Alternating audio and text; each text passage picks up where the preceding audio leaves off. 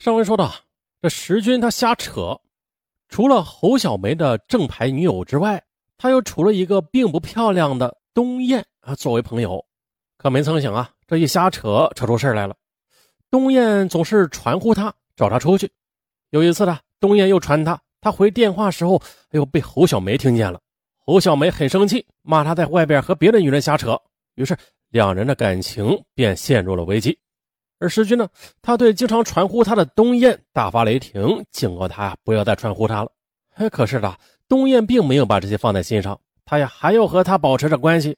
他甚至表示啊，要到他家里去，要到他对象的单位里去，要用这些迫使他就范。就这样一段时间之后，石军的心里便起了质的变化。他在厌烦和恼怒之后，萌生了恶念。啊，既然摆脱不了这个女人，莫不如把他给除掉算了。正好把他带的那些贵重的金银首饰占为己有，可谓一举两得。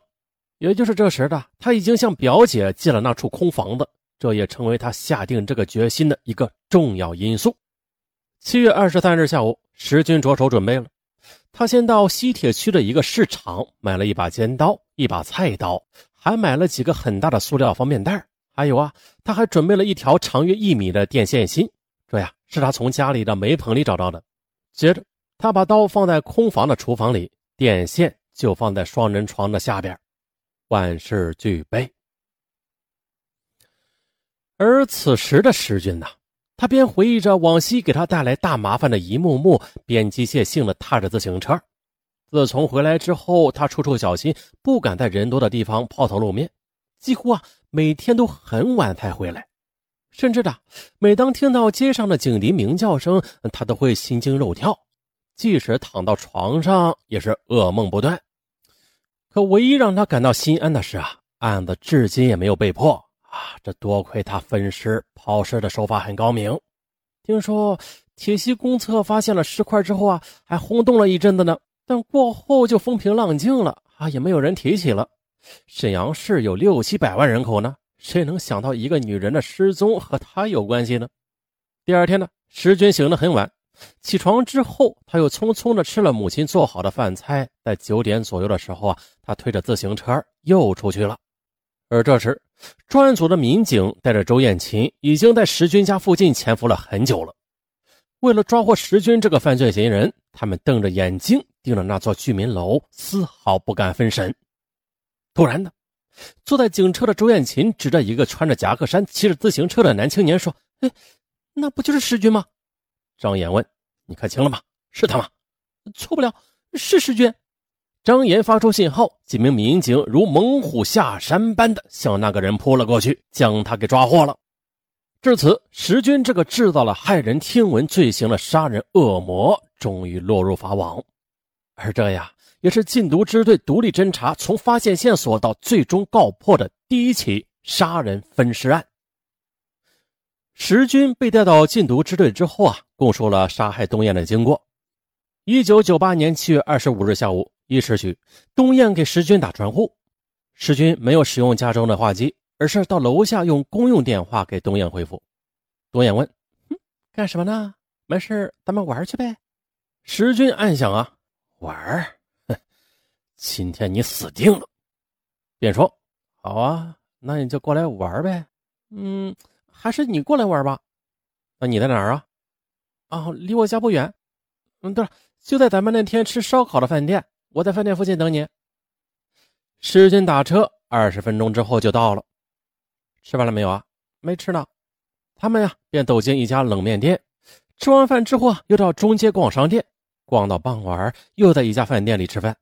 吃饭时，东燕又向石军提到借钱的事这石军心里烦透了啊。用几句话给敷衍过去了，然后说：“时候不早了，我向别人借了间房子，你不去看看？”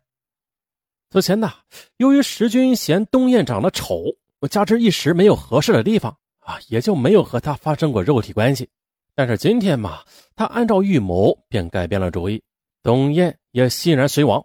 就这样呢，两人打车来到了张雅娟的那个房子，董燕脱光了衣服啊，上床和。石军苟合了，哎呦，这次简约啊！可叹呐，这个东燕，丈夫经商，家境并不困难，有丈夫，有孩子，这小家庭应该说是很美满的呀。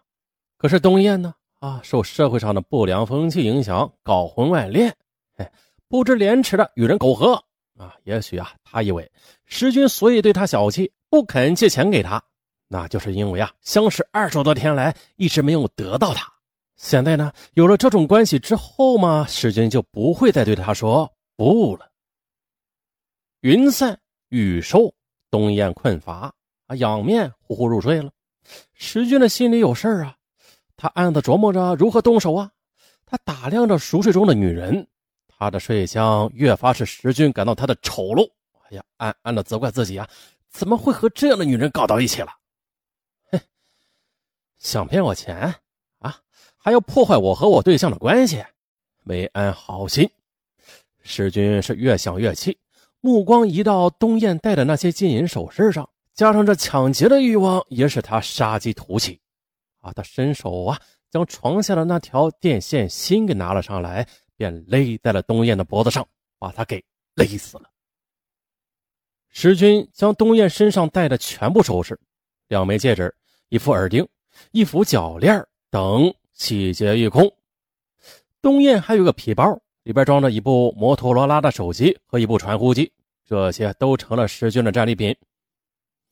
按照计划呀，石军将东燕的尸体拖到厨房地面上，用尖刀、菜刀分尸，把尸块分别的装到四个塑料袋里。接着，他又到楼下踢开了一辆黑色的二六型自行车的车锁。用这辆自行车将尸块分别的抛到了公厕、垃圾箱和宁关地区的公路边上。那辆自行车在最后一次抛尸时便扔到了现场。分尸用的两把刀，他用一块破布给包了起来。第二天又扔到文官屯庄稼地的草丛里了。抛完尸之后，清洗完现场的血迹，石军忙了一夜。回到家里以后，母亲问他：“你干什么去了？啊，一夜没有回来。”石军答。啊，没干什么，我去看录像了。就这样，石军讲完杀人抛尸的经过，心力憔悴般的闭上了眼睛，低下了头。警方问：“你从被害人身上拿下来的那些首饰还有手机，你都怎么处理了？”哦，这事啊，我是越想越害怕，就去对象家了。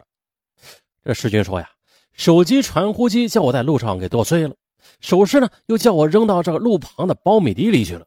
哎呀，这种拙劣的谎言怎么能够骗得过经验丰富的缉毒民警呢？好，那我问你，你杀死东燕的动机之一，不就是为了劫取他的贵重首饰吗？石军的谎言呢，很快的就被事实给揭穿了。参战民警很快找到了石军的对象侯小梅，经过做工作，他交代了那些首饰的下落。他说的，去年八月初啊，有一天，他正在单位里值夜班呢。石军给他打电话说要到他家里去。他说：“你来吧，啊，我十点左右就回去。”于是石军来了，并且呢，交给他两个纸包，一个包着一部手机、一部传呼机，一个包着两枚戒指、一副脚链，还有一副耳钉。侯小梅问：“你这些东西是哪里来的呀？”“嗨呀，我在舞厅认识一个女的，抢来的。”石小梅吃了一惊。啊！我不要，你拿走。石军见侯小梅拒不接受，他没有办法的，就将那两个裹着首饰的包放在侯家院里种的马莲下面了。石军又在侯家住了一夜。第二天呢，他和侯小梅一起走的。走出不远之后，石军将那部手机传呼机用石头砸碎，给扔掉了。后来，石军又去了广州。当他再回来时，又来到侯家。从马莲下边啊取出那个小包，用塑料包起来，又埋到侯家猪圈前面的地里。再后来，石军又去了山东，直到今年三月，石军回来了，用铁锹去挖那个包，可是因为这个地还冻着呢，他没有挖开，就不挖了。那说完侯小梅，我们再来说一下张雅娟。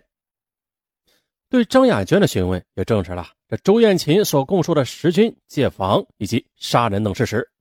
张雅娟还说，一次她在北站附近与侯小梅相遇，侯小梅对她说：“二姐，这段时间这石军可神了，他送我戒指有点反常。他还对我说，如果有一天我对不起你，你别恨我。”说着说着，他就哭了。张雅娟知道石军说的那话是什么意思，但她没有给侯小梅说破。啊，石军的交代，张雅娟等众多涉案人提供了证言。啊，这使石军杀人一案基本上明朗了。可是，这石军所杀害的人是不是东燕呢？调查中又了解到了，东燕失踪之后啊，她的丈夫到处寻找，没有结果。东燕经常出入武场，接触人太多了，使他的寻找茫无头绪。但他知道有一个叫石军的传呼机号码呼过几次，但是对方一直没有腹肌。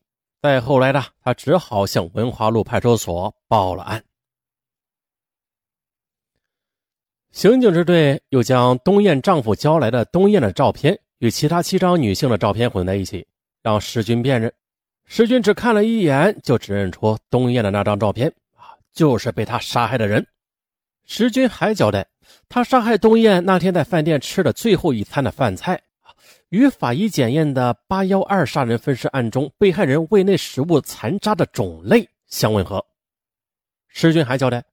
我将东燕的两个戒指、一副脚链，还有一副耳环埋在侯小梅家的猪圈的旁边，这呢也与侯小梅的证言相吻合。东燕的丈夫提供的东燕的体貌特征与法医对八幺二杀人分尸案中被害人尸体鉴定意见也是相吻合的，在大量的确凿的证据面前，证实了石军杀害、抢劫东燕的事实。可是令公安机关感到遗憾的是啊。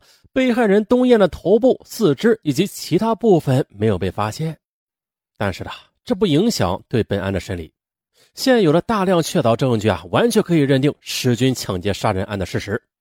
一九九九年五月二十八日，石军被市检察院批准逮捕。两千年五月二十三日，沈阳市中级人民法院以抢劫罪判处石军死刑，剥夺政治权利终身。可石军不服判决，向省法院提出上诉。二零零一年的七月七日，省法院判决了，原判定性准确，审判程序合法。但是呢，根据本案的尸源确定不太好，还有啊，这部分赃物去向不清等具体事实情况，对上诉人石军判处死刑，但是啊，可不立即执行。一、维持一审判决定罪部分；二、撤销对被告人石军的量刑部分；三、上诉人。及原审被告人石军犯抢劫罪，判处死刑，缓期两年执行，啊，剥夺政治权利终身，并且没收个人全部财产。石军呢，为自己的瞎扯付出了巨大的代价。好，在节目的最后，尚文友情提示大家，嗯，尚文呢有好几个大案专辑，免费的有，VIP 也有，啊，反正是多个专辑同步更新。那大家听完这个专辑之后，可以再搜索“上文大案纪实”，大家就会发现哇，有惊喜！那还等啥呀？赶快去搜索“上文大案纪实”好吧？哎，当然了，还有一种找到新专辑的方法，嗯，就是点击上文的头像，进入上文的主页，往下这么一滑，就会发现太多的答案专辑了。好了，就这样，拜拜。